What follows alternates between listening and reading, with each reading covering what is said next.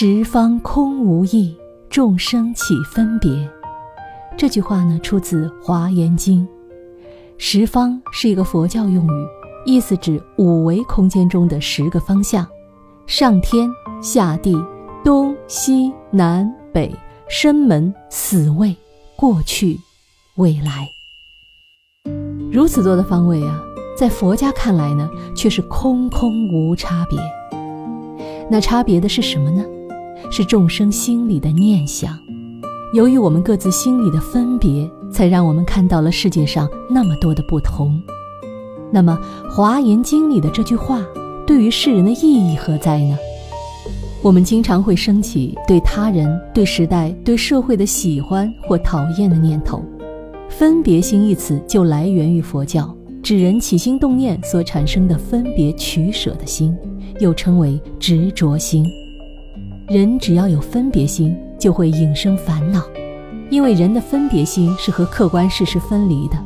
比如，常常有父母拿自己的孩子跟别人家的孩子相比较；某个国度的人呢，拿自己和别国的人比较；某个时代的人拿自己所处的时代和古人相比较，等等。然而，在佛家看来，这些没有意义，因为十方空无义，孩子就是孩子，无所谓好与不好。这正如山就是山，没有巍峨秀丽；海就是海，没有波澜壮阔。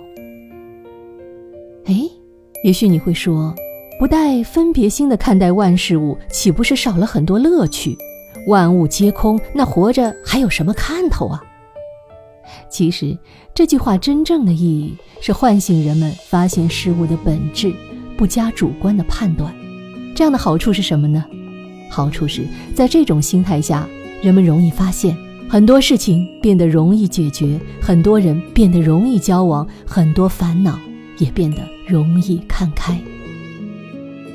近日啊，我听到一个声音说：“唉，你说这接下去的日子还会好吗？外部风云迭起，瓦格纳老板被炸，日本又大肆排放辐射，这未来的日子还能过下去吗？”假如我们用“十方空无义，众生起分别”这句话来看待的话，我们会发现，这个世界从古至今从来就没有好过，也没有不好过之分别。每个时代都有每个时代的幸运和艰难，十方世界从来就没有任何时代、任何地方是完美的，很多问题也根本不是人类自己可以解决的。这就是佛家的开悟，无论你高兴不高兴，喜欢不喜欢，接受不接受。